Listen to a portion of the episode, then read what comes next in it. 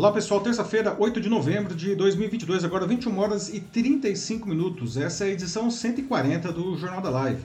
Uma nova maneira de se fazer jornalismo em que você constrói a notícia junto com a gente. Eu sou Paulo Silvestre, consultor de mídia, cultura e transformação digital e vou conduzir a conversa, como sempre, comigo, Matheus. E aí pessoal, tudo bem? Matheus, né, responsável pela moderação é, da, da, sua participação e também pelos seus o, comentários, Matheus fazendo seus comentários. Isso aí. Pessoal, tivemos um pequeno problema de transmissão aqui na primeira tentativa, por isso peço desculpas aí. No jornal da live sempre começa às 21 horas e 15 minutos, mas uh, nosso amigo Windows resolveu derrubar a conexão inexplicavelmente, então nós tivemos que reiniciar uh, o processo. Por isso que estamos aí com esse atraso e talvez alguns colegas tenham entrado antes aí e não tenham entendido nada porque a gente caiu. Mas estamos de volta aqui, certo? O Jornal da Live acontece normalmente sempre às terças-feiras a partir das 21 horas e 15 minutos no meu perfil do LinkedIn e do YouTube. E no dia seguinte ele vai gravado como podcast nas principais plataformas do mercado. Você pode escolher a sua plataforma preferida, Spotify, Deezer, enfim, o que você gosta mais. Não procure lá pelo meu canal, o Macaco Elétrico, aí você pode acompanhar o Jornal da Live também com o podcast. Nós trazemos sempre duas notícias aqui, ah, uma notícia de grande impacto social e uma notícia mais divertida no final, que a gente chama de notícia bizarra, certo? E à medida que a gente vai trazendo aqui as informações, vocês vão dizendo o que, que vocês acham sobre o tema aqui nos comentários do, do ah, da, da, da, live, tanto no, no, no, LinkedIn quanto no YouTube. Daí o Matheus ele seleciona o que vocês estão dizendo e a gente vai conversando sobre a notícia. Muito bem, então sem mais delongas, porque já estamos atrasados, no tema principal da edição de hoje, a gente vai debater sobre a degradação da, das relações nas escolas por causa da política. Né? Na semana passada a gente assistiu a, a diversos casos de, de, intolerância, de xenofobia, de racismo, até de ameaças e até mesmo de violência física em escolas de diferentes regiões no país. Né? E eles aconteceram na esteira do inconformismo de uma parcela da população com os resultados das eleições presidenciais.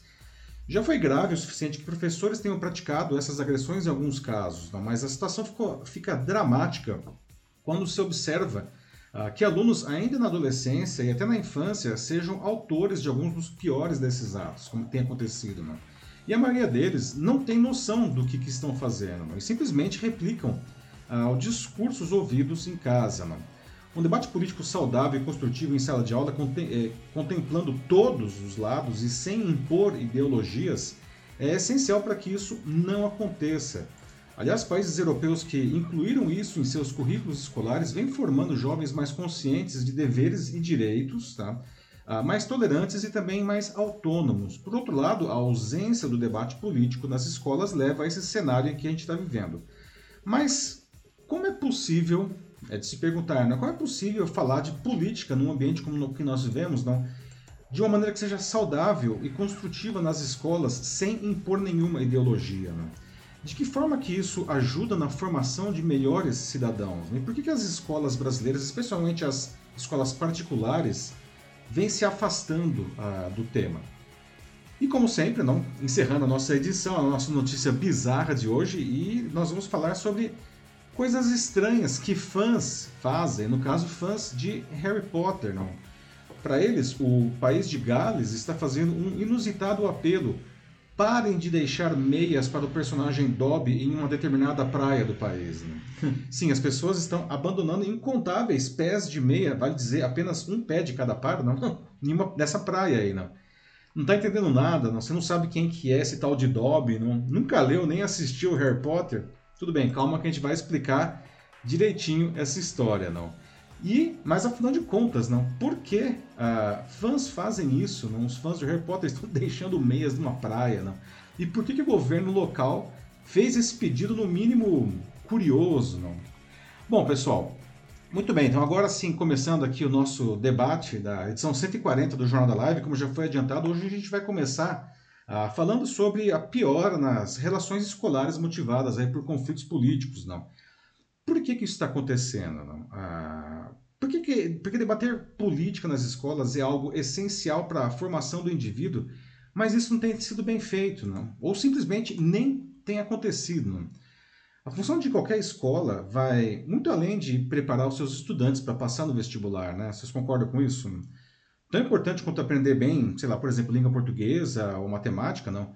Ah, os jovens eles precisam ser preparados ah, para que cresçam como cidadãos conscientes aí do seu papel na sociedade. E para isso, um debate político uh, contínuo e construtivo precisa fazer parte do currículo escolar, não adequado, aliás, não, a cada faixa etária aí dos alunos. Né?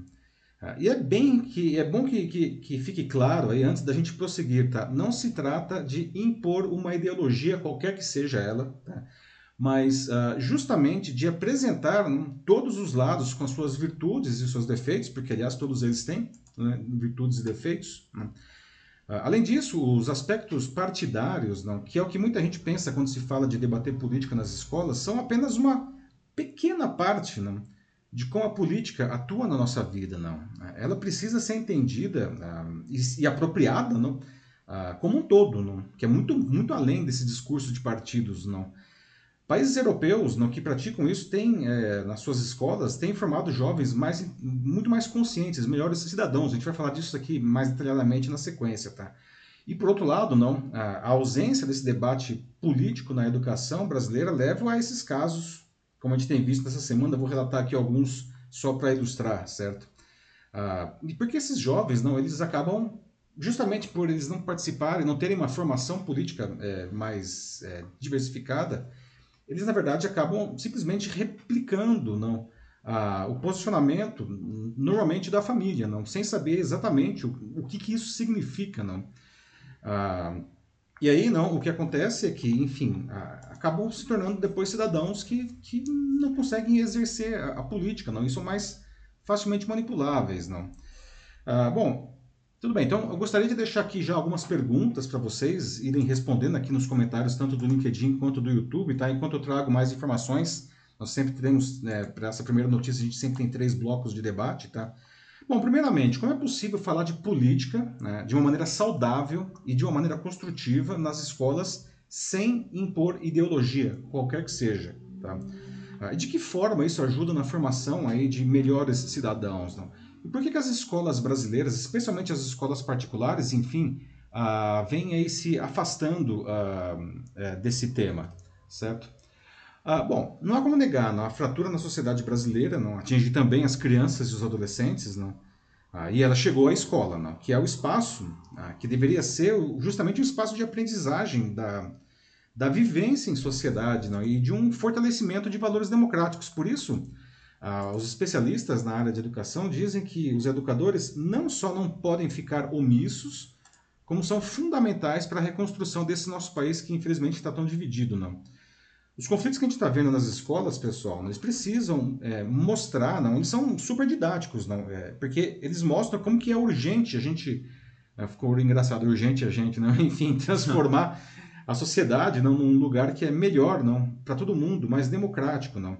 Então, só para ilustrar aqui alguns casos que aconteceram agora na semana passada, não, que são bastante ilustrativos. Por exemplo, em uma escola é, na cidade de Indaiatuba, aqui no interior de São Paulo, não, crianças de 11 anos, 11 anos, tá, começaram a gritar na sala de aula no dia seguinte ao segundo turno, é, que os pais dos coleguinhas que tinham votado no Lula abre aspas, morreriam apauladas, fecha aspas. Crianças de 11 anos, tá? Nossa. Nessa mesma escola, um, um garoto já tinha levado um soco é, depois do primeiro turno das eleições por causa de uma questão de política, não. O agressor, nesse caso, recebeu uma advertência e a escola determinou que os professores não falassem sobre política. Numa outra escola, em Curitiba, não, capital do Paraná, centenas de estudantes xingaram o presidente eleito, eleito aí no, no pátio do Colégio Marista Santa Maria, não. E a escola disse que, abre aspas, repudia quaisquer atitudes ou comportamentos que incitem todos os tipos de violência, seja ela simbólica, verbal, psicológica ou física, fecha aspas. Mas o caso que ganhou mais destaque aconteceu no Colégio Porto Seguro, na unidade de Valinhos, não, que fica aqui no interior de São Paulo, pertinho de São Paulo. Não. Assim que a apuração foi concluída no, no segundo turno, não, alguns alunos criaram um grupo de WhatsApp que eles chamaram de Fundação Antipetismo, e nesse grupo eles, enfim, destilaram todo o ódio que podia existir no, no indivíduo, não. O ódio contra quem? Não? Ódio, obviamente, contra petistas, não, mas também contra nordestinos, contra pobres, contra negros e até contra mulheres, não. Que foi uma coisa bem genérica, assim, não. Além de fazer apologia ao nazismo, não, fartamente. Chegaram até mesmo a sugerir que o Nordeste brasileiro fosse, na palavra deles, reescravizado. Não. E um aluno negro, né, que é aluno da escola e que estava nesse grupo, né, e que havia declarado apoio para o Lula, né, ele foi fortemente hostilizado. E aí esse negócio teve uma grande repercussão, né, enfim, foi para parar no Ministério Público, polícia e tal. E aí a solução do colégio não foi expulsar oito alunos que tinham criado o grupo. Não. Bom, uh, educadores afirmam que, que falta no Brasil políticas públicas voltadas justamente para formar estudantes para um ambiente democrático. Não?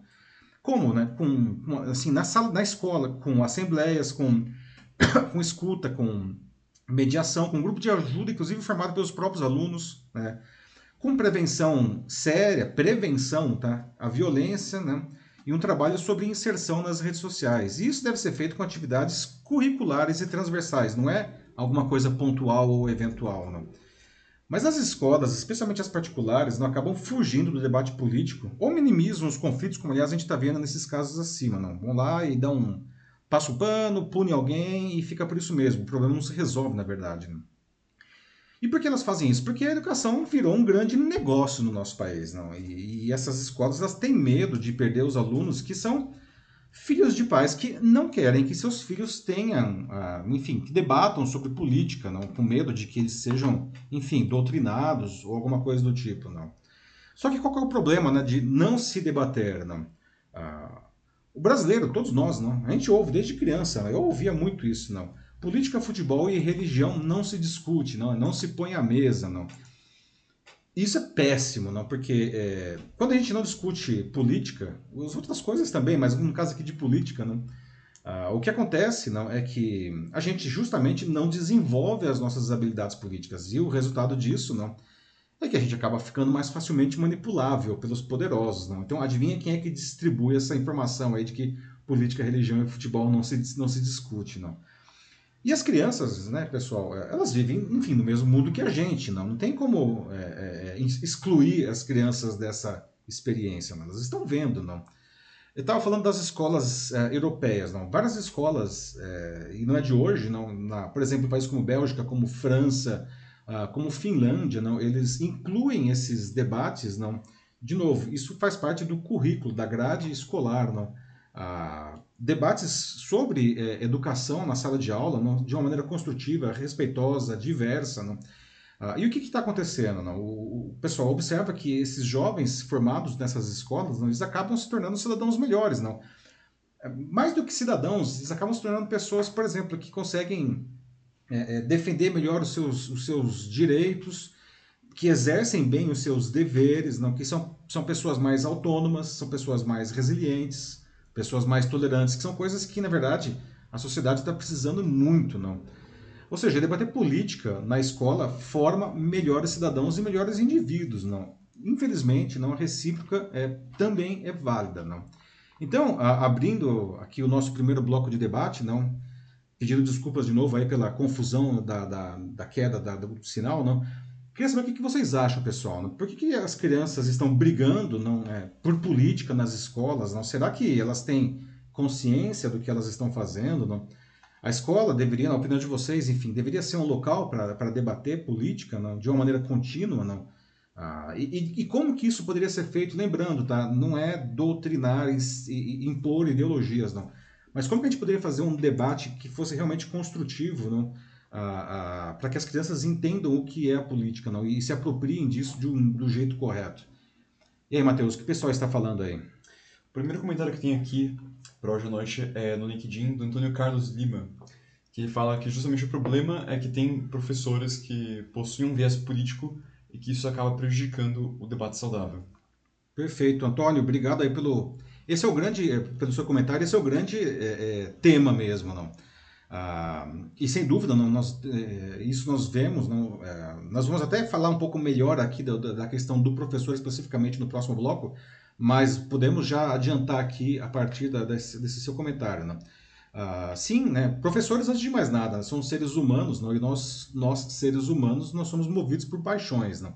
E, as, e a política tem movido muitas paixões ultimamente. Então, é exigir uma isenção completa do professor não é possível, né? Seria como desumanizar o professor. Agora, é claro, não.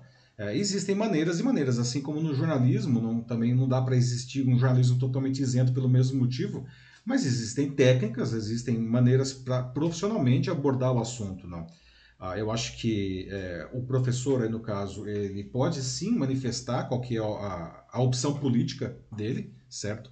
Mas isso, isso, e aí entra justamente a questão técnica, e eu acho que os professores eles precisam ser apoiados, é, orientados, apo, quando eu digo apoiados no sentido de ter apoio mesmo, não? De, de, da, da escola e das próprias famílias, não? Para que eles, ah, é, mesmo expondo a sua preferência, não? sejam capazes de expor o outro lado, não. Ah, e de novo, no todos os lados tem coisas boas e coisas ruins. Né? O debate se dá justamente quando ah, todos os envolvidos, sejam aí eh, os professores, os alunos, os pais, tenham a liberdade de expor o seu ponto de vista e estejam abertos a ouvir o ponto de vista das, das, das pessoas que pensam de uma maneira diferente. Não? Então, é, obrigado aí, primeiro comentário que foi direto aí no, no nervo, como dizem, não? E é exatamente isso daí. Depois eu tenho um comentário aqui é da Ana Muniz, que ela disse que teve sorte de crescer é, em um país politizado. Para quem não sabe, a Ana Muniz nos acompanha é, já de longa data e ela é de Portugal, sempre falando de lá. É, mas continuando o comentário dela, havia sido é, no 25 de abril a Revolução dos Cravos que derrubou a ditadura fascista. Então, na casa dela, é, se falava muito sobre política, a mãe era professora, muito culta na área, é, mas na escola, pelo contrário, é, não, não era assim. Na escola, parece que as crianças, justamente, elas não debatiam isso tanto. Então, ela defende a Ana Muniz de que deveria, sim, ser uh, explicado às crianças cada um dos movimentos políticos, como que eles nasceram e o porquê por trás de todos eles, para, assim, realmente informar, né, como ela coloca, uma... É, ser bem a política tem que ser, tem, tem que ser bem ensinada como a, a economia é, uhum. ou outras áreas, que isso vai levar todos a um melhor padrão de cidadania. Pois é, não, excelente comentário da nossa amiga Ana, e falando de Portugal, Ana, tudo bem? É, e Portugal hoje vive aí uma política, enfim, que está bem à frente não, a, né, do que a, a, brasileira nesse momento, não.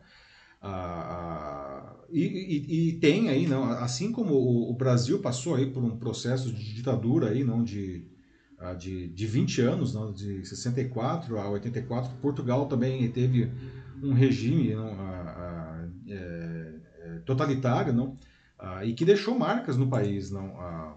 e que bom que a Ana teve essa experiência pessoal, não, de poder debater isso daí, não. O que é interessante, não, que eu tiro aí do comentário da, da Ana, não, é que veja, não, é, para você evitar não, de ser pego em alguma arapuca política, de qualquer que seja a ideologia, tá? Tudo isso que a gente está falando aqui, pessoal, né, não é uma coisa de direita ou de esquerda, ou de fianco, ou de viés, ou de centro. Isso aqui vale para absolutamente todas as ideologias, tá? Ah, os políticos estão sempre montando aí arapucas, não porque a gente caia nelas, não. A melhor maneira de nós não cairmos né, nessas arapucas, não, é justamente debater não, ah, ah, amplamente isso daí, seja na família seja na escola. Daqui a pouco a gente vai falar não, por que, que a escola, particularmente, é um lugar interessante para fazer esse tipo de debate. Não?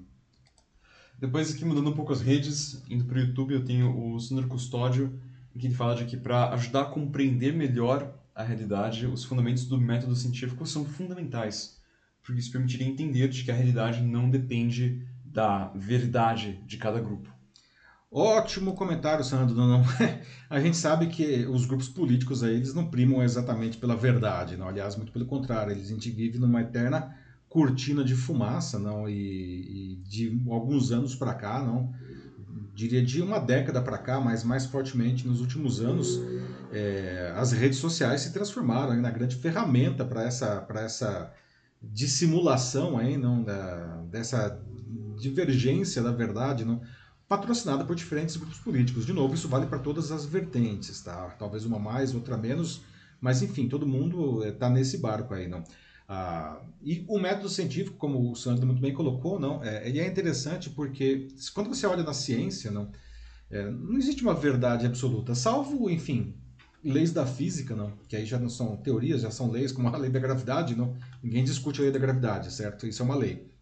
É, a ciência entende que a verdade é, é, sobre qualquer fato hoje é a, a, a, melhor verdade possível que nós conseguimos identificar pelo método científico, não. Mas ela pode mudar diante de novas evidências, não. É por isso que governos totalitários não são contra a ciência, justamente, né? assim como eles são contra a boa informação. Excelente comentário aí do, do nosso amigo Sandro. Depois tem um comentário da Fátima Regina, em que ela diz que, na opinião dela, o professor não deveria manifestar o seu posicionamento político durante uma aula na classe, porque a sala de aula deveria ser um espaço neutro, ela defende, que justamente o tema ele tem que ser é, exposto para os alunos, e quanto ao posicionamento do professor, ela diz aqui de que deveria somente uh, ser revelado aos alunos depois que eles perguntassem e também depois que eles fossem uh, suficientemente expostos à, à, política em geral e já tivessem debatido os temas, é, chegando num ponto aqui, como ela idealiza, de que assim cada um já teria o seu próprio posicionamento formado. Uhum. É, Fátima, obrigado pelo comentário. Não, de novo, é esse é o ponto chave, não acho dessa discussão. É, mas é, é, resgatando o que eu comentei com o Antônio no, no primeiro comentário, não, ah, é, é, difícil, não, assim, pela nossa própria humanidade, não, a, o, a nossas, as nossas preferências, não só sobre política, aliás, não sobre qualquer coisa, mais cedo ou mais tarde elas acabam se manifestando, ainda que de uma maneira involuntária, tá? Então, é, pretender que o professor é, não manifeste isso, não, pelo menos não totalmente, tá? É muito difícil. É claro, de novo, como eu falei para Antônio, não existem maneiras não, de se encarar isso de uma maneira uh, uh, profissional, né? Eu acho que é... Aliás, eu acho que é até interessante, não, no sentido de reforçar a democracia. E, o que, que vocês acham? É uma pergunta que eu jogo aqui para vocês, não? Será que não seria interessante no sentido de reforçar a, a democracia é, e de reforçar o respeito às diversidades se um professor manifestasse é, é, é a sua preferência, mas ainda assim ele mostrasse o que, digamos, o outro lado tem de bom? Porque uma coisa assim, é, e isso eu acho que é terrível, né? Um profissional, não só professor, né? a gente pode falar de jornalista, mas a gente pode falar de absolutamente qualquer profissional, não? Que manifeste a sua opinião e simplesmente não ouça o outro lado, ou pior que isso, desqualifique por definição o outro lado. Não? Ah, isso é ruim, né? Isso é ruim ah, e aí seria péssimo para os professores. E eu entendo que tem muitos profissionais, infelizmente, né, que seguem essa linha, né? Ah, uma, sei lá, uma coisa que me ocorreu agora, não? Seria interessante talvez o professor dizer, olha, eu prefiro o partido tal, mas eu vou falar também dos outros partidos todos e vou mostrar inclusive o que eles têm de bom e o que o meu partido tem de ruim. Isso é democracia, não sei. O que, que vocês acham? Mas, assim, um ótimo comentário aí na, da, da, da Fátima. Acho que eu vou começar respondendo essa. Eu acho que seria muito bom, seria muito legal, mas o problema é que dependeria muito dessa parte mais, mais humana, uhum. né? E bem extremamente subjetiva de cada um, como cada um aborda esse tema, cada professor. E, assim, teriam muitos que fariam, mas também muitos que não seguiriam isso também. É uma coisa bem difícil, difícil. de, uh, de garantir, né? Mesmo que tá, que tá dando certo, de realmente dar uma, é, uma olhada ali, né? Assim, de ficar, ficar em cima, talvez, de uma, como posso dizer, uma fiscalizada. Isso é uhum. é muito complicado. Pois é. é. Mas, assim, sim, essencialmente o que você está falando uh, seria perfeito mesmo. É que, assim, eu acho que no contexto que a gente está vivendo, com a, rolar, né? a polarização muito, muito forte, muito acirrada, é, eu acho muito difícil ver alguém é, que seja né, considerado como militante de um partido, seja da qual ele seja, e conseguir falar tão, tanto bem quanto mal do próprio partido Sim. e conseguir fazer o mesmo para os outros, outros, partidos, inclusive aqueles dos quais ele não gosta. Pois é, Matheus, obrigado pelo contraponto. E é isso aí, democracia é isso. Né? E você é, tá certo, né? Talvez essa minha opinião seja uma opinião idealizada demais, não? Ah, mas é justamente isso que eu estava falando para o Antônio no começo, não? É nessas horas não, que o professor ele precisa de apoio, no sentido inclusive de orientação. Né? É duro quando nós vivemos aí com os nervos à flor da pele por causa da política, não? como nós temos vivido aí nos últimos anos por essa polarização insana, não uh, exigir isso daí. Não? Uh, mas esse é o grande desafio da educação. As escolas precisam se organizar nesse sentido. Os professores eles precisam entender que eles são educadores, não? Uh, é uma questão profissional, né, gente? Se, e, e, como todo profissional, se ele não é capaz de fazer isso daí, não, ah, enfim, é, alguma coisa precisa ser feita nesse sentido. Não estou aqui dizendo para censurar o professor e muito menos para perseguir o professor como é, infelizmente, algumas pessoas têm feito. Tá? Eu acho que precisa ser orientado uh, no sentido democrático da palavra. É um baita de um desafio, como o Matheus muito bem colocou aqui. É. Mas a democracia exige o esforço. Né? É, apareceu agora o Silvio Costa, que é, concorda comigo aqui no LinkedIn, que fala sobre como. É, né, que é muito difícil, porque até quando alguém defende um certo ponto de vista, é normal né, que a pessoa tenda a acentuar pontos positivos que, é, que ele enxerga. Então, a, as coisas são assim mesmo. No entanto, uhum. o que eu concordo aqui com acho que com o que a maioria das pessoas falou até agora, de que realmente a forma como a política ela é abordada nas escolas, ou às vezes, né, quando, quando ela é abordada, né, porque tem alguns momentos que ela não é abordada de forma alguma, que eu acho um grande erro, uhum. uh, isso tem que mudar. Isso tem que mudar mesmo e agora, assim, até porque, inclusive, tudo bem, ah, uh, o que eu penso aqui? Tudo bem, a gente escolhe, então, uh, não abordar política na sala de aula, porque política, então, não deve ser discutida, porque não é um tema que você tem que levar para crianças, porque isso pode influenciar o pensamento delas, porque elas são ainda muito novas. Tá, tudo bem, acho que é um argumento. Mas qual que é o meu ponto de argumento? Qual que é o problema? Elas vão se politizar de qualquer jeito e uhum. por fontes que são muito, muito é, mais nocivas do que qualquer sala de aula poderia ser. Isso é do que eu tô falando. Eu tô falando das redes sociais e em que o debate lá, que tem, quando você pode chamar isso de debate, é uma coisa que aí sim não tem absolutamente nenhum filtro.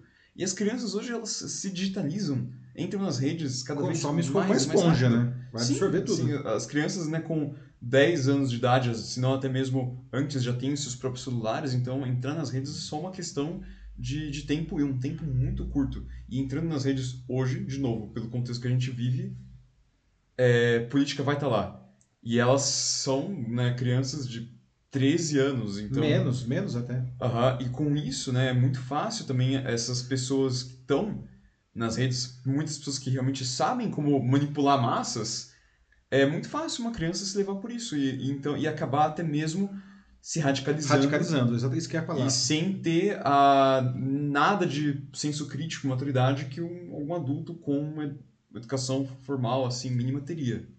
Pois é, Matheus, esse é um ponto chave também, né? que é o que os educadores defendem, né? Por que, que a política deve ser é, trazida de uma maneira construtiva para a escola? Porque as crianças vão ser impactadas pela política de qualquer jeito. A gente pode até fazer é, é, uma contra, um contraponto aqui com a questão da educação sexual. Não, é, é, as crianças vão ser é, expostas ao sexo de um jeito ou de outro, não? E elas vão, enfim, ter relações sexuais mais cedo ou mais tarde, não? A questão é que tipo de informação que essa criança, esse adolescente recebeu ah, para que quando chegar aí, enfim, no momento em que faça uma relação sexual, ele tenha consciência não, é, é de como fazer isso direito para evitar, por exemplo, uma gravidez precoce aí na adolescência, não, ou uma série de outros problemas derivados aí, uma doença sexualmente transmissível e sabe-se lá o que mais, não. Ah, a escola é um espaço para oferecer uma boa educação sexual para essas crianças. Se a escola não fizer isso, essas crianças vão aprender isso em qualquer lugar. E como você muito bem colocou, as redes sociais não, é um ótimo lugar. Não? E aí nós vemos, não, enfim, verdadeiras barbaridades também na questão da, da formação sexual aí de crianças e adolescentes. Não é um paralelo aí, mas que é exatamente isso. Não é melhor que eles tenham acesso a uma informação de qualidade em um ambiente, vamos colocar aqui entre aspas, controlado, do que sem nenhum controle aí de fontes questionáveis, não? Uma proposta aqui é, bacana do Renato Almeida, que está aqui no LinkedIn com a gente. Ele fala é, do que, que eu estou entendendo até mesmo como algo que poderia se tornar, inclusive, uma nova disciplina dentro da escola. Uhum. Ele sugere uma política integrada às aulas de história.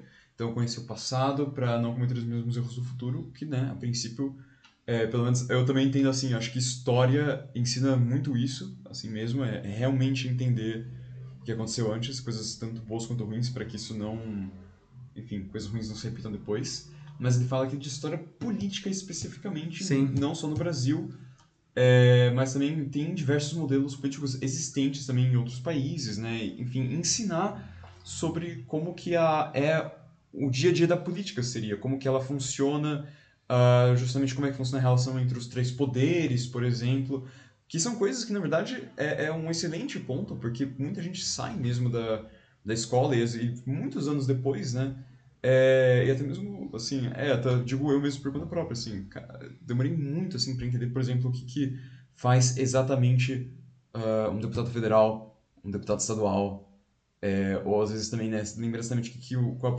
função do senador, são coisas super importantes. Até do presidente, não? Até do presidente. O brasileiro, uhum. ele, ele confunde aí qual que é a função do presidente, qual que é a função dos legisladores, deputados, senadores, qual que é a função do poder judiciário. Sim. A, a maioria sim. de nós não sabe exatamente isso daí, não?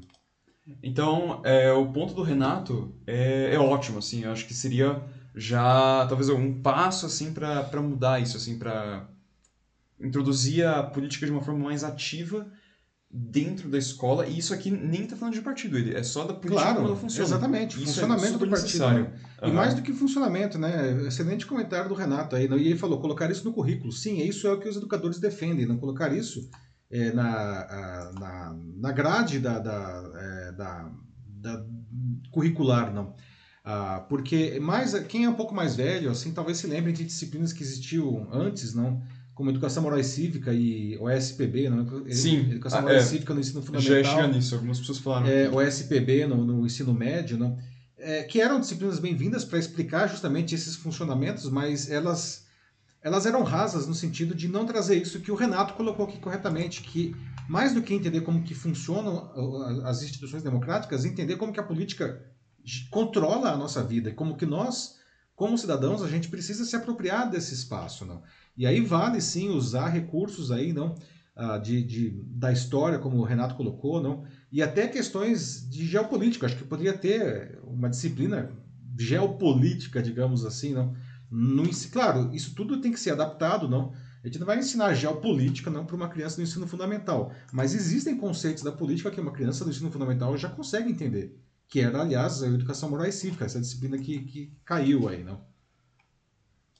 É, a Fátima Regina estava aqui falando um pouco sobre a experiência dela ainda enquanto na escola, sobre como também, justamente nessa época, acho que também da, da USPB, de que os professores representavam uh, algumas características de duas lideranças, por exemplo, e eles pediam então para que a sala organizasse, uh, melhor, perdão, elegesse dois alunos para cada um representar as ideias, uhum. e eles fariam um debate, cada um defendendo cada uma da, do, das ideias apresentadas pelo professor e aquele que tivesse os melhores argumentos, né? Uh, claro, assim, é, venceria, né? E, e, quem tem os melhores argumentos seria eleito pelos próprios colegas também. E é um exercício muito bacana, assim, que também eu acho que deveria ser reforçado em escolas. Exatamente, ótimo uhum. exemplo da Fátima, ótima sugestão aí, não? Debate, não, não só político, aliás, não, debate é uma coisa fundamental, não, a dialógica, não, isso é uma coisa fundamental a gente desenvolver, não. E a gente pode até é, trazer, assim, por exemplo, em tempos de eleição ou não, não, fazer simulados, assim como existem simulados de júri nas faculdades de direito, não, fazer simulados de eleições com alunos representando, talvez não o candidato, mas representando alunos diferentes, representando ideias dos principais partidos, não, ah, para que eles consigam é, debater isso com os colegas, não, e aí fazer uma eleição interna, assim, não simulada. Não. Isso é um exercício excelente e veja, dessa maneira, todas as vertentes aí são contempladas, não existe aí uma imposição uh, de uma ideologia ou de outra, não todas elas estão representadas ali, não. E, e mesmo que o professor ali ele tenha é, o seu lado, porque ele vai ter, não, ele precisa funcionar como um mediador aí desse debate, não, para que justamente todos é, possam ser igualmente ouvidos, não. Esse que é o desafio e a proposta aí para os professores, não. Sim, uh, ainda mais uma ideia também aqui é da Annelise Prata, que ela fala sobre, uh, sobre a política, né? Ela acha que desde cedo os alunos também deveriam ter é, aula sobre a Constituição Brasileira, por exemplo, que também é uma outra coisa que muitas, muitas pessoas é, muitas vezes nunca leram não, também. Não né? conhece, não. É, se alguém acompanhou, né, agora é, durante o período eleitoral, né, no Jornal Nacional, e tava tendo uma série de reportagens muito bacanas, né? Sim, passavam no horário todo deles. dia, não? Sim, que era de cada uma sobre é, a Constituição de, a 88, Constituição, a Constituição todo, cidadã, né? Sim, todo o processo da, da criação, ou sobre a é, sessões específicas também da, da Constituição. Era, era bem legal, assim, mas era bacana porque eles também levavam o livro né, da Constituição, isso ficava bem evidente na primeira... Como, primeiro episódio, digamos assim, né, da, dessa reportagem que eles davam o livro para várias pessoas e muitas pessoas que eram pessoas realmente comuns, assim, que você vê no seu dia a dia, falavam que realmente elas nunca tinham lido aquilo. Pois é, não? Uhum. É realmente excelente lembrança aí, Matheus. Não, é, recomendo aí, não que é, é, vocês conseguem achar isso daí no, no Globoplay aí, não? Ah, essa, essa série da, da, da Constituição de 88 foi realmente muito, muito interessante, muito bem feita, tá? Vale a pena para que nós conheçamos, não, como a Annelise colocou aí, não, muito bem, a gente precisa conhecer não, a Constituição, que é a lei que rege o país, não? Todas as leis é, bebem a partir dela, não? Podemos seguir para o próximo tema aqui, Mate? Que Podemos. depois, conforme for, se tiver mais algum, a gente vai resgatando Sim, ainda. sim. Aqui já tô vendo aqui o horário, não, 10, 10 e e 9, 9. mas ó, tá excelente o debate, por favor, continuem, tá? Eu quero trazer só mais algumas informações aqui nesse sentido, não? Ah, bom, por que, que a escola, né, como o Matheus falou, não, por que, que a gente deve debater política na escola e, sei lá, e não nas redes sociais, não? Aham. Primeiramente porque a escola tem um papel diferente da família, não? com regras e princípios que valem para todo mundo. Não? E dessa forma, a criança e o adolescente percebe que existem pessoas diferentes dele. Não? E a família, por mais legal, boa praça, cabeça aberta e, e preparada, é, ela é um núcleo autocontido, não? que tem um lado só. Não? Na escola, a criança tem essa possibilidade de ver as diferenças, inclusive entre os seus colegas. Não? Então, a, a, a escola é fundamental para a formação de crianças e adolescentes, inclusive para a formação ah, de se viver em sociedade, não? Ah, e as escolas precisam se posicionar sobre tudo isso que está acontecendo, não? É, é como um lugar de experiência com o outro que é, não? Ela precisa ser contrária a esses movimentos abusivos, essas violências que estão acontecendo dentro da escola, não? Para justamente não é, é, ajudar a reconstruir ou a, a construir, no caso a reconstruir mesmo, porque o tecido social também está sendo dilacerado na, na, adolescência, não? mas enfim, a reconstruir essa experiência de diversidade que é a democracia. Não? A democracia, por definição, é um espaço de diferenças. Não? Então, agora que a eleição acabou, não, a escola ela, ela tem uma oportunidade incrível de tirar os alunos desse campo de batalha não? e explicar essa diversidade. Não? E aí a questão dos professores, que já foi levantado por muita gente aí, que realmente é o grande cerne dessa, dessa discussão. Não? Ah, os professores, como eu falei, não, é, Obviamente eles têm um lado, não tem como pretender que eles não tenham um lado, não. Ah, mas eles precisam ser orientados, eles precisam ser formados, não. E aí é uma questão de formação também. É, isso é uma questão técnica, profissional, não. Qualquer, qualquer profissão tem aspectos técnicos. O professor ele não tem que não falar o que ele, o que ele acha ou o que ele prefere, não. Ah, e a gente sabe que o professor ele, ele tem um peso enorme, não, na, alguns professores, não, pelo menos, têm um peso enorme sobre o que os alunos acreditam. Então, se ele falar alguma coisa, isso pode é, é, influenciar fortemente um aluno, tá? Mesmo que ele não tenha uma intenção aí de ser um doutrinador, como o pessoal fala aí, tá? Agora, é claro, não, é, com essas técnicas, o professor ele, ele, ele passa a ser um mediador de diferentes pontos, por mais que ele tenha esse lado, e isso é, já falamos aqui, não, um baita de um, é, de um desafio, tá? O que não pode, não é, é, é enfim, é, é, é tentar calar o professor ou perseguir o professor, agredir. Nós temos casos aí, infelizmente, de alunos e de Sim. pais que estão agredindo fisicamente professores. E isso daí não, não tem coisa mais antidemocrática do que isso daí, não. Ah, e, e, qual é o papel da família nessa história, não? Bom, os pais eles têm que entender que a função da escola é ensinar não, a convivência em sociedade né, e com as diferenças, como eu falei, não. Ah, que não tem nada a ver com doutrinação, gente. Muito pelo contrário, é, é o contrário disso daí, não. É, é, é, justamente conviver com as diferenças, não. Os adolescentes eles precisam aí, de ambientes de escuta, não, de, de lugar para debate, não. Como a, a, a Fátima muito bem colocou, não, criar debates é um negócio excelente, não. Ah, e as famílias, por sua vez, não, elas estão juntas nisso daí, não. Elas precisam trabalhar junto com a escola e não contra a escola ou tentando forçar a escola, não. E dentro de casa elas têm que também ter um papel aí, não. De novo, você pode ter a sua opinião e aí no caso doméstico isso se manifesta de uma maneira talvez um pouco mais forte, não. Uh, mas eles têm que papel, aí, não, assim como os professores também têm a sua função, os pais também têm a sua função de mostrar que a política não é briga, não é guerra, que o outro, que o adversário não é um inimigo a ser destruído, certo? E, e, assim como é difícil para os professores, isso também é difícil para os pais, tá? Então veja que tá todo mundo junto nesse barco com os mesmos desafios, tá? Ah, e, é, e as crianças e os adolescentes só vão realmente estar preparados para isso se todo mundo abraçar esses desafios e tentar fazer do jeito certo. Então, que, que vocês acham agora que mais uma pergunta, que mais umas perguntas, né? O que falta para a gente ter esse debate de alto nível e permanente sobre política nas escolas? Já falamos aqui dos professores, mas e como que vocês veem os pais nesse processo, né? E será que as escolas estão oferecendo um ambiente propício para isso? E aí, Matheus, o que diz o pessoal aí? É, os pais realmente é um ponto muito importante porque né, o aprendizado é, é isso, né? Algo que vem é, não só da escola, mas também é, em casa, né? Começa em casa, assim, então é, é, é igualmente importante mesmo, diria. Uhum. Uh, agora, sobre o que o pessoal está dizendo, acho que o pessoal tá, ainda está escrevendo aqui. Eu vi que uma hora a internet caiu para mim, então talvez demore um pouco para recuperar os comentários. Uh, mas o pessoal teve também algumas outras, é, algumas outras ideias também de antes que o pessoal é, já vinha trazendo.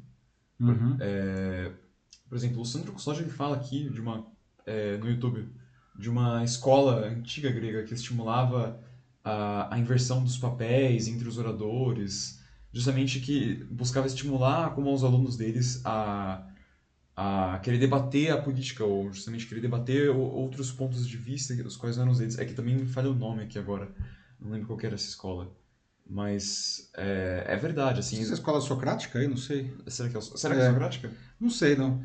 Mas esse é um ponto super interessante, né? Porque assim como os professores, os pais têm as suas opiniões, os alunos já estão formando de um jeito ou de outro as suas opiniões, né? E é fácil você defender aquilo que você acredita, não? Uhum. Mas e se você for colocado para defender aquilo que você não acredita, ou que, enfim, que não é aquilo que você gostaria, não?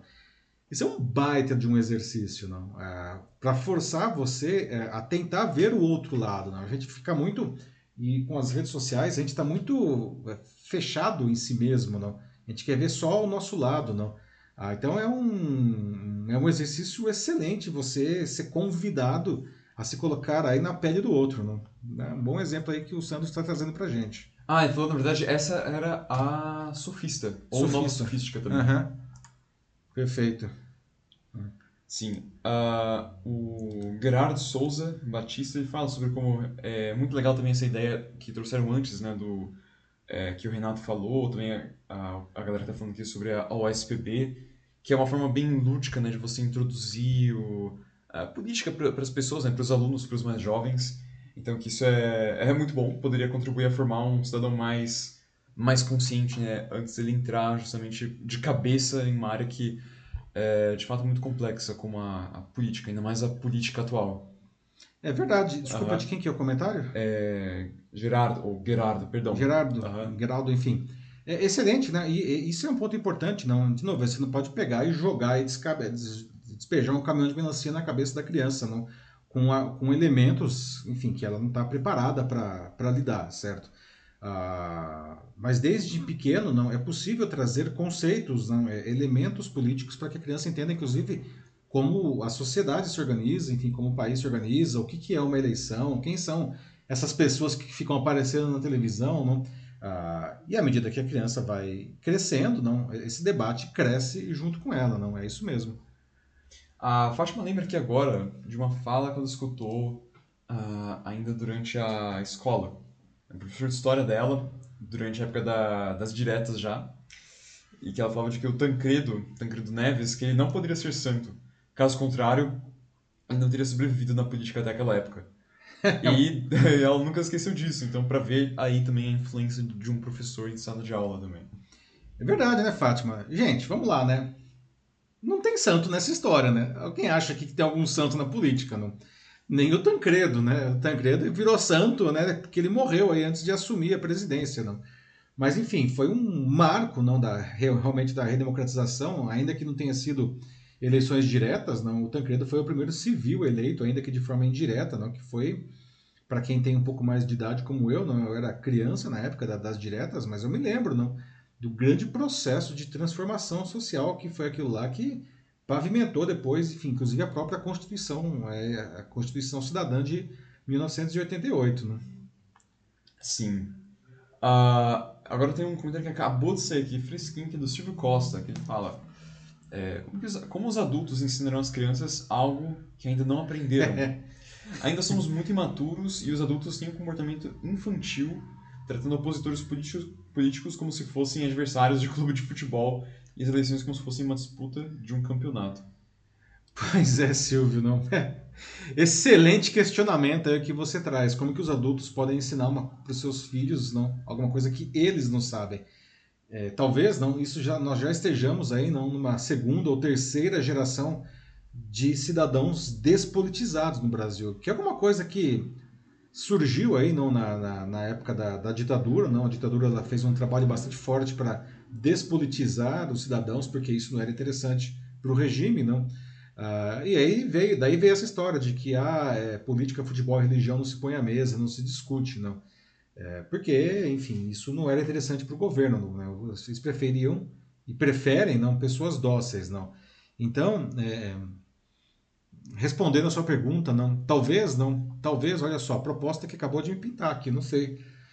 Seria ótimo, não, se os pais também participassem desses debates nas escolas com seus filhos. Afinal de contas, como o Silvio muito bem colocou, eles também precisam ser educados politicamente. Né? Isso é algo fazível, eu acho. Acho que dá, é, dá para realizar, porque assim, é, através de uh, reuniões, as escolas já têm seus eventos, né? Já tem é, uma série de, de coisas, de ocorrências que eles fazem assim para enfim, convidarem né, toda a comunidade escolar, escolar, que não inclui só os alunos, mas também os pais. Sim. Então, uh, poderiam ter, talvez, uh, sessões ah, digamos, mensais. Familiares, de, né? Familiares, assim, de, é. de debate político, ou apresentação de, de temas relacionados à, à política, ou talvez até mesmo coisas mais, digamos, ah, introdutórias, como uh, sobre a Constituição. Não, não precisam ser somente como, debates também. Como se fossem mini cursos ou palestras, assim, né? Não Sim, sei. já que assim, é. seria um, um dever, inclusive, cívico, né? Assim, todo uhum. mundo se beneficiaria disso. Uh, e até isso meio que se junta um pouco com o que eu queria falar também sobre essa questão, porque quando você também tem muitos pais, muitos adultos, né, que também não sabem como é, debater política de uma forma uh, democrática, é, sim, isso é um problema, né? Mas é, como, é, como é um problema muito inerente da nossa uhum. sociedade, é, uhum. na, verdade, da, ao meu ver, muito mais fácil você primeiro mudar a escola. Acho que é uma coisa mais é, realizável nesse momento. E, enfim, quanto a, a, aos pais, não sei. Talvez essa geração agora é, realmente acho que envolveria um trabalho muito maior, porque primeiro teria que ser mudado a escola, porque depois, Sim. com essa nova escola, já oferecendo esses novos debates, essa, essa visão mais, mais politizada mesmo para as aulas, dentro do respeito também, claro, de todas as diferentes opiniões, os futuros pais já vão poder ser melhores. Acho que eles vão conseguir Sim. ser capazes de, de ensinar para as crianças deles ou delas é, a política de uma forma muito mais é, mais compreensível mesmo e mais abrangente também. Sim, como não, justamente não como um bicho de sete cabeças, mas como alguma coisa que faz parte da vida, não? Sim. Uhum. É, e de novo, é um desafio, não? Os pais eles precisam abraçar esse desafio, não? E porque dessa forma e a escola é um espaço bastante interessante, não?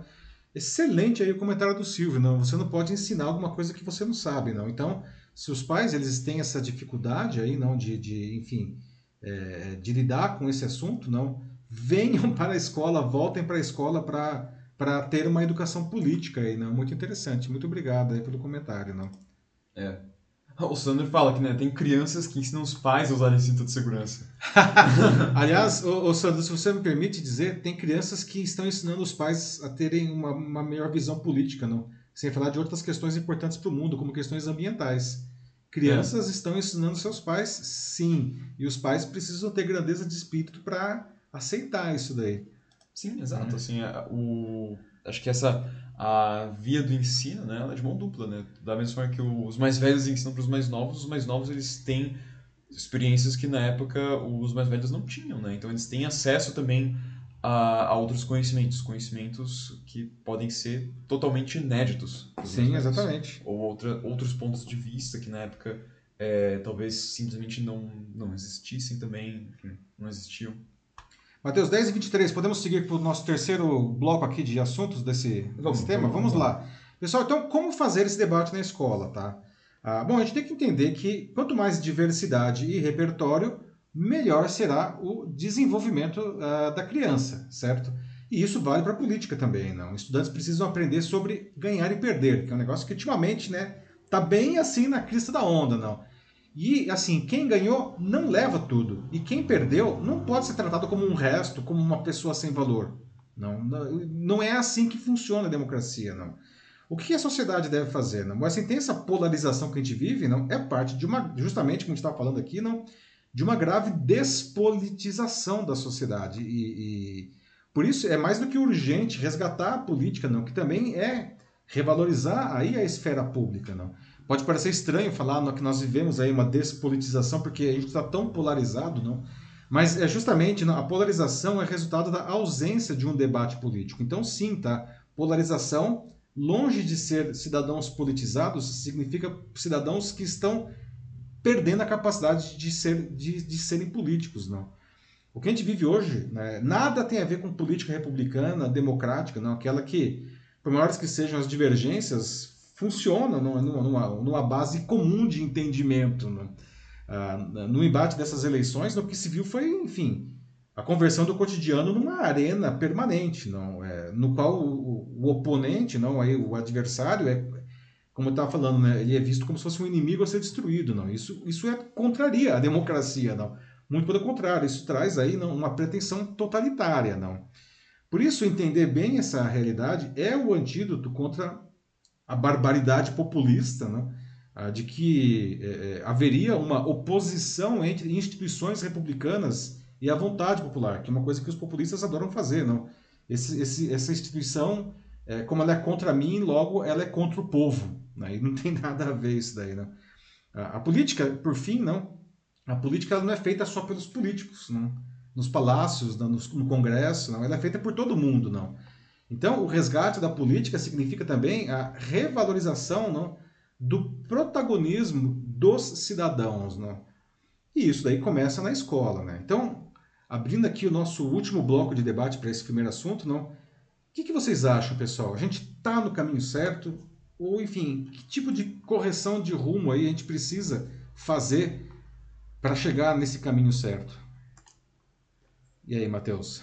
Uh, ver, bom, enquanto o pessoal ainda vai comentando um pouco do último assunto, né, como o Renato falando de que um teatro seria legal também na, nas escolas, assim. Sim, dramatização, assim, né? Uhum. Dramatização, super ótimo. Um negócio aí, extremamente lúdico, né? E Sim. interativo, é bem legal. Porque você coloca o aluno, não, ele sai daquela questão teórica do livro, não, e ele entra dentro do processo, não. Ele é o candidato, ele está definindo as ideias, não.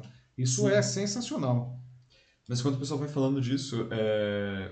e ainda vai, acho que escrevendo aqui para esse no bloco, falando um pouco do meu ponto, uhum. do meu ponto de vista, eu acho assim que uh, muitas, muitas correções são necessárias ainda. Eu acho que a gente está, uh, acho que é um longo caminho ainda, a gente está bem no começo, mas uh, dá, dá para chegar lá, assim, e acho que começando mesmo, assim, pela, até mesmo pela forma como a gente se expressa nas redes sociais, assim, to, ou até mesmo questão assim de combates à, à desinformação, assim, acho que tem vários problemas antes que a gente tem que resolver, assim, que afetam, tipo, todo mundo, assim, em uma larga escala, como desinformação, a polarização, então primeiro a gente tem que ver isso e, enfim, e aí, enfim, com isso começar, acho que uma, uma iniciativa própria, acho que de cada um, assim, de cada um tentar fazer um esforço de tentar enxergar, assim, o, o outro lado, talvez aquele lado que você não gosta, aquele lado que você é, por nada votaria, e tentar compreender o que pode levar alguém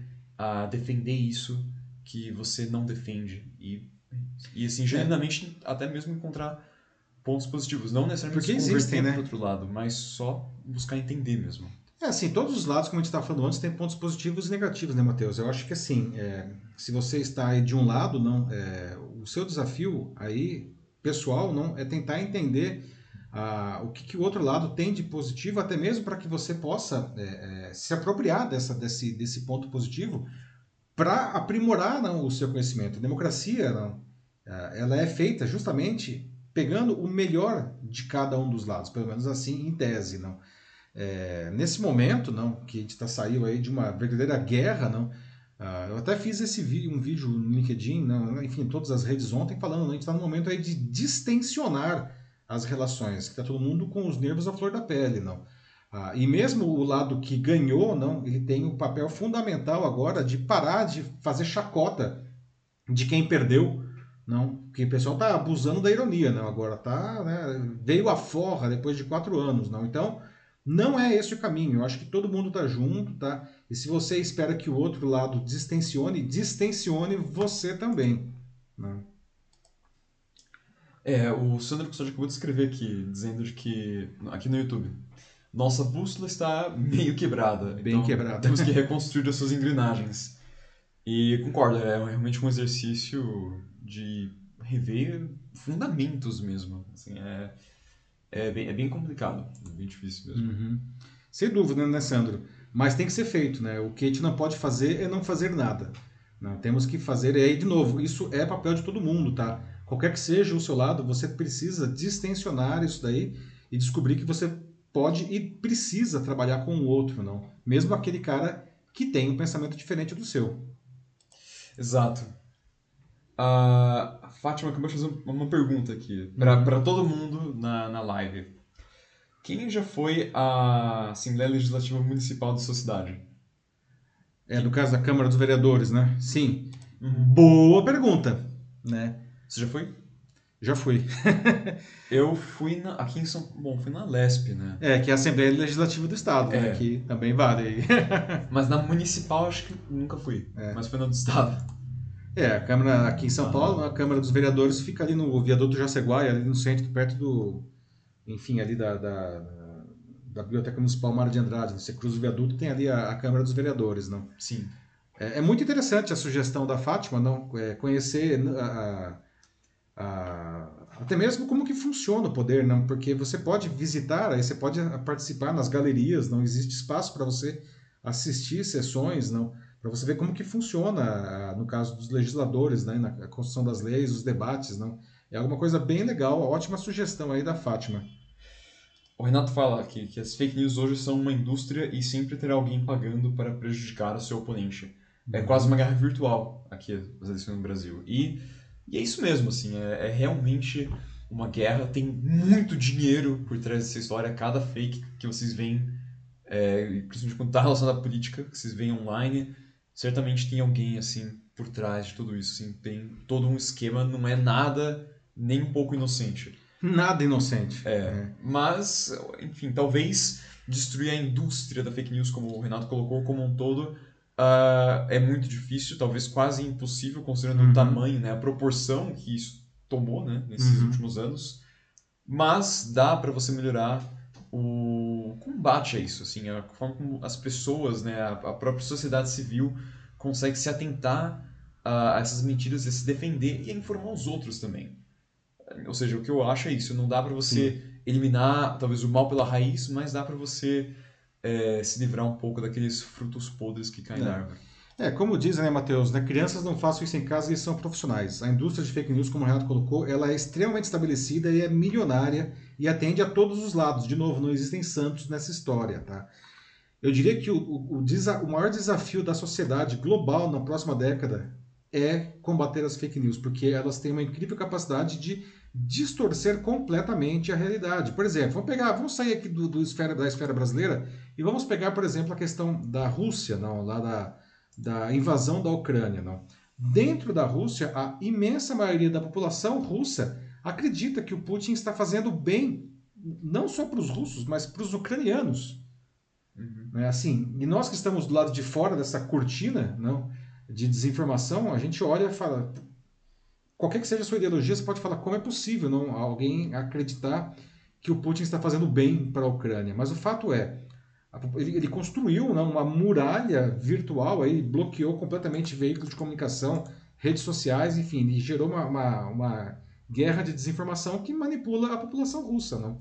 Agora, é, de certa forma, isso que a gente está discutindo aqui hoje, não é uma das grandes armas nessa guerra contra a, a desinformação e as fake news, que é justamente as crianças desenvolverem um senso crítico é, é, refinado, não desde a infância, na escola. E outra coisa que as escolas precisam muito fazer nesse combate às fake news é a educação midiática, não? que é uma coisa que também era muito Sim. bem feita quando eu era criança e hoje não está sendo bem feita, tá?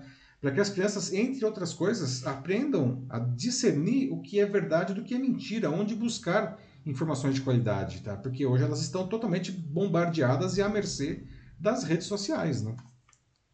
É, então essa é a mudança mesmo. Assim. A gente Essa tem é que a se adaptar mudança, a- ao fluxo de informações que vem das redes. É, Informações não, e adianta, desinformações. ah, não adianta assim, eu, eu acho que assim, o, a- o governo, a justiça aí, não, não só no Brasil, em outros países, está lutando duro aí contra a desinformação. É, é uma tarefa inglória isso daí. né? Por mais que se faça, mais vai ter, não. Isso só vai dar certo realmente quando o cidadão conseguir por si só não discernir pelo menos um pouco mais do que hoje o que é verdadeiro do que é falso, né? É isso aí. Bom, É isso. é, acho que Vamos pro próximo assunto aqui, na nossa notícia Aham. bizarra. Pessoal, excelente debate, né, Matheus? muito bom mesmo hoje. Muito bom Muito a legal conversa. Muito obrigado pela participação até agora. Não? Fazia tempo que a gente não tinha um debate tão rico Sim. assim, não? É, Não, não que os outros não sejam, tá? Mas é que hoje foi excelente, né? Desculpe pelo atraso de novo, mas aqui quem voltou, né, ou quem chegou agora também, muito obrigado, que isso aqui realmente está valendo muito a pena, espero que vocês estejam gostando tanto quanto É a gente aí, tá. né? Aham.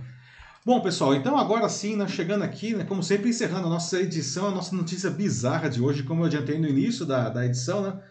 Hoje a gente vai falar sobre coisas estranhas que fãs fazem, no caso, fãs de Harry Potter, não. Essas pessoas estão abandonando grandes quantidades de meias, não? vale dizer, apenas um pé do par, não, em uma determinada praia lá no país de Gales, não. Isso forçou o governo local a fazer um inusitado apelo. Parem de deixar meias para o personagem Dobby na praia, não. Não tá entendendo nada, não, sabe quem é o Dobby, né? nunca leu, nunca assistiu Harry Potter. Tudo bem, calma, vou explicar, tá? Mas eu já deixo aqui uma pergunta, não. Afinal, por que os fãs estão fazendo isso, não? E por que o governo local fez um pedido tão curioso, no mínimo, não? E eu gostaria de saber de vocês, não? É, vocês são fãs de Harry Potter ou enfim de qualquer outra coisa, não? Seriado, filme, livro? É, e qual foi a coisa mais estranha ou talvez divertida que vocês já fizeram em nome do seu ídolo ou aí do seu, enfim, do seu herói, tá? Bom, pessoal, ah, para quem nunca viu o Dobby, aí está ele, não? justamente no momento em que ele ganha uma meia de presente do Harry Potter, não?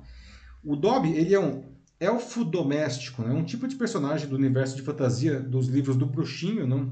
criado pela escritora J.K. Rowling. Não?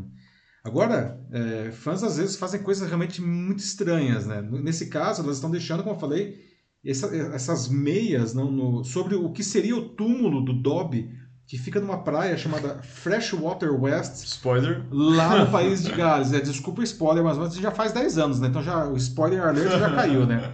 Olha só, esse daí é o suposto túmulo, né? claro que não é de verdade, né? Mas enfim, é uma referência que foi criada no local a partir dos livros e dos filmes, não. Mas não importa, para um fã de carteirinha, o Dobby está enterrado ali, né? Na história, só para vocês terem uma ideia do que, que é isso, né? O Harry Potter, que foi interpretado pelo Daniel Radcliffe no cinema, não, ele consegue libertar o, o Dobby, que é esse elfo doméstico, não, dos donos malvados que ele tinha, dando uma meia para ele. Porque, segundo a história, não, os elfos domésticos que eram escravos, eles só podiam ser libertados se os seus mestres lhes dessem uma peça de roupa. E no segundo filme e livro da, da franquia, que é o Harry Potter e a Câmara Secreta, não, o Harry engana o Lúcio Malfoy, que era o dono do, do Dobby, não, o mestre, senhor dele, enfim, para entregar uma meia, e aí ele fica liberto. E aí o Dobby oferece a sua eterna devoção e amizade para o Harry. Não? Só que mais tarde, não, na sétima parte da franquia, que é o Harry Potter e as Relíquias da Morte, o Dobby ele acaba salvando o Harry Potter e os amigos dele, transportando para uma praia, para essa praia, que é a Freshwater West. Não? Só que assim que ele chega lá, ele é assassinado não, pela bruxa Bellatrix Lestrange. Né? Bom, sendo assim, Freshwater West se tornou ponto turístico para quem visita o país de Gales, não? principalmente para os fãs. Não? E os fãs querem repetir esse gesto de libertar o querido Dobby, deixando para ele, pra ele ali uma, uma meia. Não? Deixa uma meia, mais uma, mais uma e outra e mais uma. Como vocês podem ver aí, não tem muita meia em cima do suposto túmulo do Dobby. Não vale dizer que isso daí é a meia que no momento em que tirou essa foto, né? porque as autoridades e os ambientalistas estão sempre tirando as meias dali e tá chegando mais meia sempre. Né? Então, o governo do país de Gales emitiu um comunicado através do National Trust Canary, que é uma organização de conservação do patrimônio, pedindo para as pessoas parem de deixar meias na praia, não. Né? Porque eles falam, gente, olha, vocês estão acumulando lixo, não, se- vamos preservar a vida marinha, não. Até a nota fala entre aspas, não. O Trust está pedindo aos visitantes que tirem fotos, não, é, é, quando vão visitar o memorial, ah, para ajudar a proteger a e deixar a paisagem mais ampla. Itens como meias, bugigangas, lascas de tinta, tudo isso aí pode é, é, entrar no ambiente marinho e colocar a vida selvagem em risco. Fecha aspas. O que, que vocês acham disso? Bonitinho? Exagerado? Legítimo? Poluente? Enfim, quem que gosta de Harry Potter ou enfim, gosta de qualquer outra história, vocês são fãs do quê, não? E eu queria saber de vocês, afinal, pessoal, vocês já fizeram alguma coisa muito louca, não? ou enfim, exagerada ou divertida em nome de ser fã de alguma coisa? E aí, Matheus, o que, que o pessoal está dizendo aí, não? Olha, que é bonitinho e é uma manifestação legítima, é, é sim, mas eu também, ao mesmo tempo, concordo que acaba sendo um exagero quando chega nesse ponto, né? O ponto do próprio uh, o próprio governo do país de se manifestar. Parem de deixar é meias, o Dolby morreu. Aliás, Dolby, deixa pra lá. é, é muito. É muito complicado mesmo, né? Porque é um gesto que, é claro, todo mundo quer fazer e Harry Potter é uma das maiores franquias que você tem uh, no mundo, assim, de, longe. Assim, nível Star Wars de popularidade até. Menos, menos, né? Menos. Chega lá. Tudo bem, chega, chega lá. Mas. É, eu sou fã de Star Wars, já deu pra perceber, não? Mas é, então, né, claro, tem muita gente fazendo homenagem, então como, como que a gente consegue amenizar isso? Sinceramente, eu, não tenho ideia. Pois não é. Tenho não. ideia mesmo. Uh, ó, pegando uns comentários, o Sandro Custódio aqui no YouTube ele fala sobre como atando uma meia na outra já deve dar pra escalar uma montanha. E se você costurar Nossa. todas, vira um blusão. Eu discordo, eu acho que viram no mínimo uns 50 blusões. A, a, isso daí é a meia de um dia só, né? Sim. Dá pra descer lá de Hogwarts, né? pela janela da, da torre do, do Dumbledore aí, né? Só costura, amarrando uma meia na outra, né? Nossa, nossa. É, mas. ah, que tipo de coisa maluca você já fez como fã? Nossa, assim, co- bom, aqui não dá pra mostrar aqui, mas a quantidade de bugigangas que eu tenho de Star Wars, assim, não, de ir atrás, não, de, de, de, de bonecos, de brinquedos, não. Ah, e em tempos pré-internet, o desespero para conseguir é, discos com a trilha sonora, né? Isso é ridículo hoje, mas tem que entender que em tempos aí de, de dos CDs, não, e dos vinis ainda, não.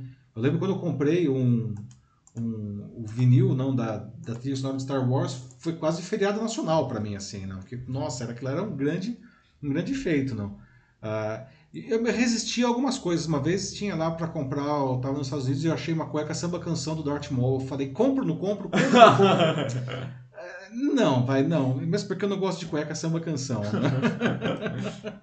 Olha, aí é, a Fátima no LinkedIn aqui, ela diz é, de que assim, ah, eles poderiam deixar as meias no quintal de casa para ver o que as mães deles fariam. Olha só, né? Nossa. Excelente argumento aí, não bom, não. Vamos ver se algum elfo doméstico vai ajudá-los nesse momento. Aí o Sandro Custódio aqui para contrariar, ele vai ser o tracker, ele fala aí vida longa e próspera, faz o sinal também. Vida longa e próspera também, Sandro. Nada contra. Também adoro Star Trek, mas eu gosto mais de Star Wars. Aliás, isso dá um baita de um debate também, né? Nossa. Ah, O Renato fala aqui, economia circular. Economia circular. Aliás, não daria para pensando em economia circular, eh, fiquei pensando aqui agora, Renato, também em reciclar essas meias, não? Elas poderiam, eu não sei o que, que eu não, sei o que, que é, o- lá o condado né, de Freshwater eh, West faz com tanta meia que eles recolhem. Será que eles doam isso daí para instituições de caridade, cara? Porque olha, dá para esquentar muito o pé aí com essas meias, não? Eu não sei se elas estão usadas, é bom dar uma lavadinha antes, né?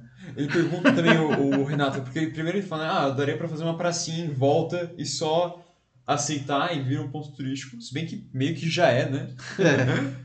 Ah, e ele pergunta ah, se dá pra mostrar de novo a imagem, assim, porque ele quer saber Dá, se dá são, sim, deixa eu são pegar aqui. meias ali no fundo. São meias, tá vendo? Que, é que aí é- é- tem uma, uma cruz e tem um monte de pedras ali que as pessoas levam pedras também.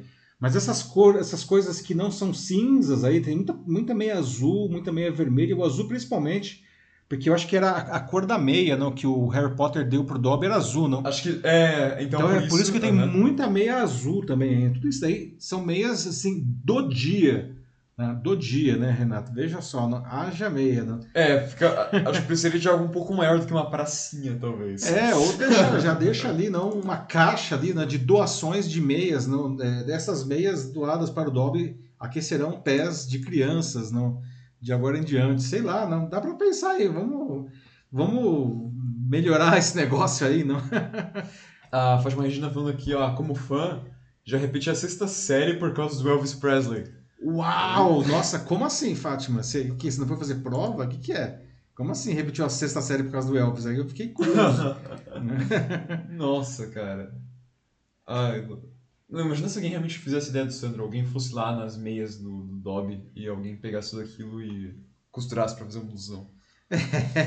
Dá pra fazer um cobertor aí também, dá pra fazer muita coisa, gente. Olha, é, é muito, é muito tecido ali, não? Realmente é muito, mas assim, é interessante, né? Não pode deixar esse negócio ir pra água, né? Porque pode realmente causar um problema ambiental, não? Porque não é só meia, não. O pessoal coloca outras coisas. Aqui a meia realmente é o, é o grande barato do negócio, né? Mas que outras coisas? Porque tem as pedras também, né? É, as pedras, eles fazem desenhos nas pedras, colocam Aham. lá, não, colocam madeirinhas, tudo assim, não? É, todo tipo de lembrança referente ao Dobby aí, não? E ao seu amor pelo elfo doméstico, né? É, então. A Fátima fala que a minha meia não faz diferença. Mas, nossa, olha só o, o resultado, né? Como é que tá aí. Pois é, não, é muita meia, não. É muita meia. É isso, Matheus. É isso aí. Muito bem, pessoal. Olha só, um debate excelente de novo. Muito obrigado. Desculpe novamente pelo atraso inicial aí, não foi contra a nossa vontade aí, não o Windows realmente derrubou a nossa conexão. Mas muito obrigado a todos que voltaram, muito obrigado a todos que, que deixaram seus comentários. A gente não consegue ler todos, mas todos são lidos depois, então mesmo que você estiver vendo a versão gravada, tá? Pode deixar seu comentário que ele será lido. E mesmo para quem apenas nos ouviu, né, muito obrigado por participar do Jornal da Live. A gente não quer simplesmente trazer a notícia, a gente gostaria de conversar com vocês como nós fizemos hoje. Então, muito obrigado, tá? Bom resto de semana. Semana que vem, terça-feira, é feriado, a gente vai ver ainda se a gente para segunda-feira ou se a gente deixa na terça-feira que vem mesmo, a edição 141 do Jornal da Live. Mas eu aviso vocês aqui nas redes sociais. Então, bom resto de semana, um abraço para vocês e tchau, tchau. Até mais, pessoal. Obrigado por hoje. Tenha um bom resto de semana e uma boa noite também. Até, gente. Tchau.